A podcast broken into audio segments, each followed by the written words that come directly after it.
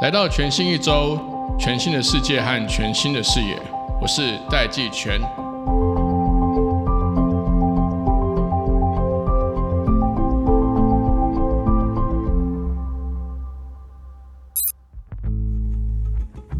今天这集我们邀请到口袋证券的董事长陶运志 Sting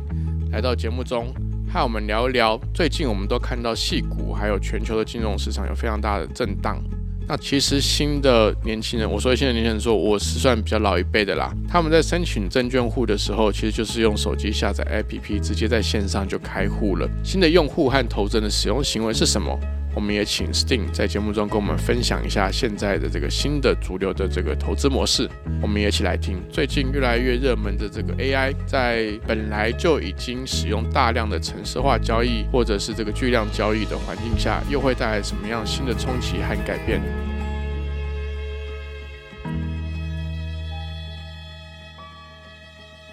我们今天邀请到的特别来宾呢，现在的职衔是口袋证券的董事长。陶运志，我们大家都叫你 Sting 啦。对，他的上一份大家比较知名的工作是 Line 的总经理。我是 Line 的总经理，我也是 Line Pay 的总经理，也是 Line Pay 的第一号员工。好，我跟听众们比较好奇的就是说，你现在服务的这间新的公司口袋证券是个很有意思的公司。顾名思义，所谓的口袋就是说我今天只要把口袋里的手机拿出来，我就可以买卖证券。口袋有两个意思哈，一个当然说这个时代里面。买证券不用去耗子哈，拿手机出来，从口袋拿出来就可以操作。另外一个意思的话，就是钱当然放在口袋里嘛哈，就口袋满满这种概念。OK OK，所以哦，所以有有双关的意思。好，那我们首先我想跟 Sting 先聊一下，在三月九号的时候，全球的发生了一件近期的金融圈的一个大事情，就是 SVB 系股的银行，它在三月九号那一天呢，它的股价从两百六十七美元一天之内就跌到一百零六美元。对。如果换算成趴数，它就是一天就跌掉了六十 percent。嗯哼，那当然，S V B 刚才讲说，在一天跌掉啊这么多的比例哈，那在那一天等于说要把它卖掉的人就不要，不想要这个股票，想要换回现金的人比较多，所以这时候卖压比较多嘛哈。好，我来跟听众朋友补充一下。呃，那一天发生的事情是这样，其实股价会跌，为什么会有这么多人想要抛售？嗯，坦白说，并没有什么科学或者是检验的方式，就是什么客观的数字方式，可以很明确的去证明说，为什么那一天这么多人卖卖卖卖卖卖到低到原本价格的六成才停住。嗯哼，但当时呃主要的一些讨论跟说法，这只供大家参考，是因为呃大家猜测投资人。看到系股银行的这个呃投资债券亏损了，嗯，大家觉得说，哎，这个银行亏损了，然后持有它的股票好像会比较不值钱，或者是第二种担心其他人会把股票卖掉，导致我手上的持股不值钱，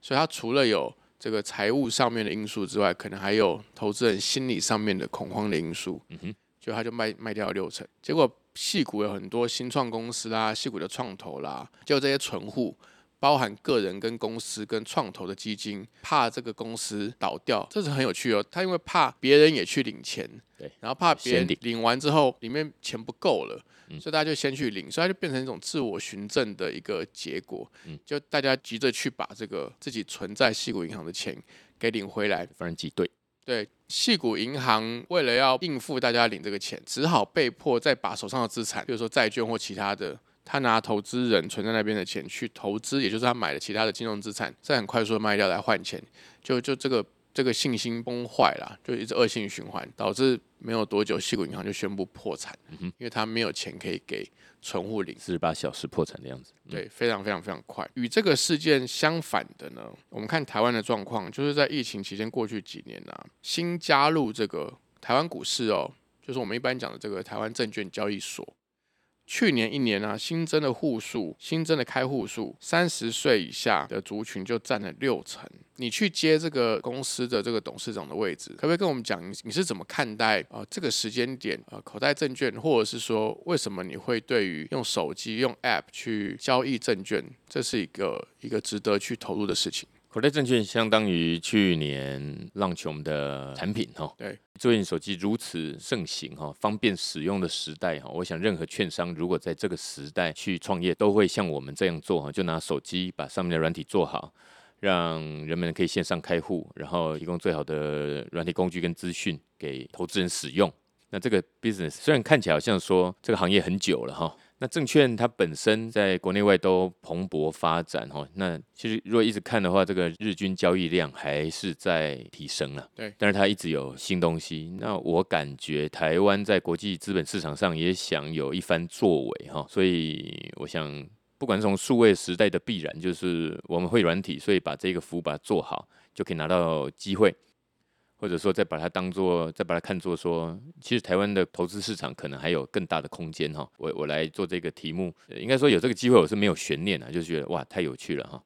那所以从数字上来看的话，当然新增的开户数，目前的话，年轻族群也是前仆后继啊。像开了零股之后，年轻人也都来开户哦，来买护国神山哈。现在的工具可能可以用更少这个钱的进入门槛都降低了。新种的这种交易模式哈，可能这年轻人也特别喜欢呢。就是他们可以自己做主，自己去搜寻资讯，用自己的判断，而不是听专业投资人的这个习惯哈。所以他们开户的特别多。另外一个部分，我想要听听看意见，就是我们消费者或社会大众，我们其实投资的钱可以拿来做这个投资理财的钱，大概可以分为几类。一类就是你呃，董事长你刚刚讲，是你刚刚讲的投资证券嘛，嗯哼，包含股票跟债等等，债可能又分国债或公司债。那当然，公司债、股票或者是这个国债又可以分台湾的跟国外的，对，这样。另外一个部分就是拿来买保险。嗯嗯嗯，就是有一种保险叫做还本型，对对对对对，它的性质跟存款是有点像。第三种原本大家以为风险最低的，就是把钱放在银行就好了，定存，对，或定存，定存其实就是，哎，我们跟银行约定一个时间，譬如说一年、三年甚至五年，这期间我们的钱都不会领出来，所以银行就有比较大的信心，可以拿定存的这些存户的钱去放款，对，放款就是借给别人啦，给有资金需求的人。或者去做一些在法规允许下可以做的一些风险可控管的投资，这样。但现在的状况是说，台湾的保险部位哦，就是说台湾的各大保险公司跟台湾的所有国民收到的保费，可以拿去转投资的保费规模，大概是三十兆，其中有六十 percent 六成以上。是投资海外资产，当然其他数字我我手上比较没有资料，只是知道说这个保险金额是非常非常庞大的。你会觉得说这些不同的投资工具有什么样不同的利弊或者是不同的特色吗？OK，我想投资是每一个人一辈子的功课哈，我们去理财才才会理我们哈，这这个老生常谈哈。那当然刚才提的几个工具，根据它的风险性不同哈。主要对个人来看，就是一个所谓的比例的问题哈。一般来说，当然年轻一点的时候，风险性的主占比高一点是比较好了哈。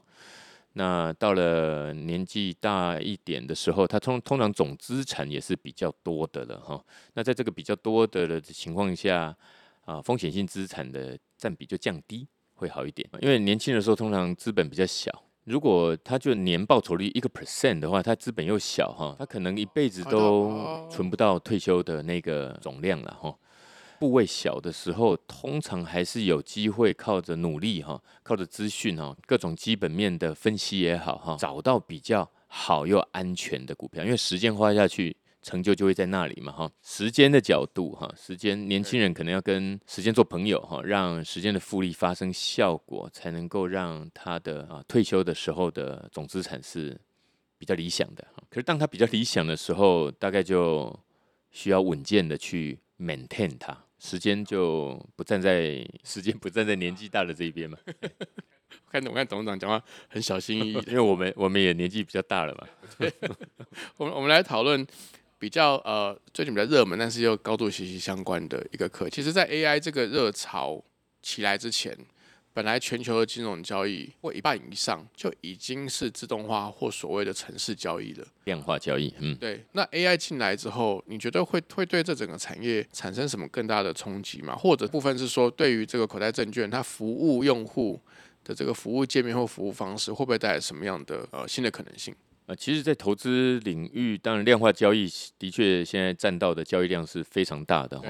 那里面也对历史数据或即时数据呢，都做蛮详尽的分析啊，哈，回测啊，哈，跑十年、二十年、三十年等等的资料来回测，看看哪一个策略比较正确哈。我想这里面都已经有一种 AI 的成分了。对。那及时跳出讯号，自己猜测市场上可能发生什么事，这些都是可能的应用啊！哈，我在证券的话，当然在整个大数据的分析上，是也提供像我们在 A A App 里面哈，对于市场上所谓的筹码的分析哈，等于在在各分点或各股票的累积增长或减少的情况哈。这样的资讯呢，我们把它整理了，有需用户看哦，自己去判断。那 AI 的应用，口袋证券在这个部分是想做这些数位工具熟人者的朋友哈，我们会提供 API，嗯，让他做最好的串接，让他算出来的东西，他可以就及时串接到，透过凭证啊哈，透过我们去下单到交易所哈，去对那个股票进行相关的动作。这样，我觉得 AI 对股市交易者哈是一大利多了。它对针对过去全部台湾的股票，过去十年啊，假设说它开盘后十分钟的那个价量线图等等的这个样态去做 AI 的分析。那现在他看到一档新的股票，今天前十分钟蛮像以前的某些样态的时候，这就这时候可能就有个几率分布出来。他如果是根据几率来做事的话，他可能会选高几率的。结果我讲的就是说，它开盘是这样，那盘中会怎么样呢？那盘中可能上去的几率是百分之五十，这时候它可能就有助于他做这个动作的准备。AI 应该对这些量化交易者会有更进一步的帮助。这样，所以现在看起来 AI 就是比较聚焦在对过去一些交易的资料，或者是呃走势的这些 pattern 这些模式，来去做比较及时的大量资料的。呃，分析跟收集来供投资者做参考嘛。但是 t e 刚刚讲的是说，口袋证券目前的设定是说，会提供 API 来让其他的这些不同的 AI 模型或不同的 AI 的不跟财务跟投资有关的，来跟你们串接。但是还是让投资人或者是这个口袋证券的用户自己来下这个投资判断嘛。对我们是证券公司哈，证券公司就负责把这个交易的报价稳定的给到用户哈，然后他下单也是稳健的。对，可以的交易形态的创新实在太多了哈。对，所以我们应该做的事是把各种 API 做好，等于在最后一里路这边帮助交易者，尤其是这些量化的交易者呢，能够串好。我跟你确定一下，口袋证券真的是一家券商，对不对？就是说有有拿金管会金管会的牌，嘿，我们是一个有执照的台湾的券商。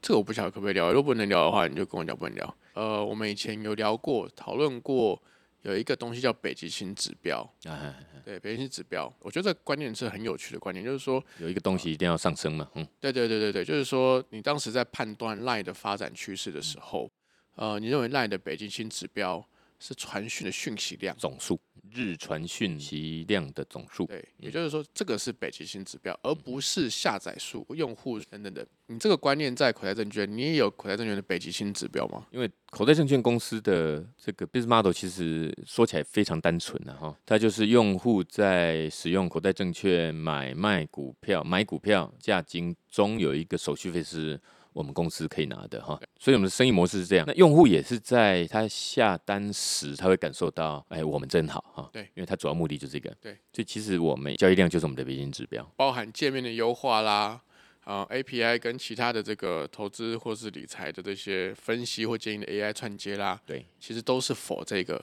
北极星指标，让用户更好用，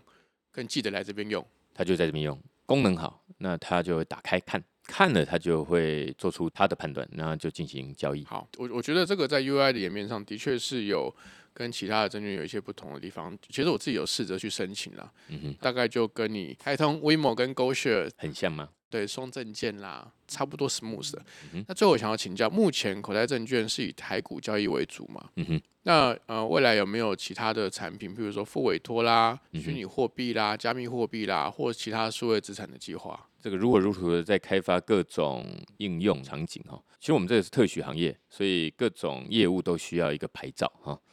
的申请啊、合可啊等等哈。那目前当然台股上面我们还在继续的完善我们的应用。那我们快要上线的是副委托美买卖美股这一个啊，美股是全世界最吸引人的市场。台湾投资美股的人数是每年高速增长，actually 每个月高速增长。我们也觉得我们有义务哈，把这一个这一个服务做好，把这个副委托的服务做好。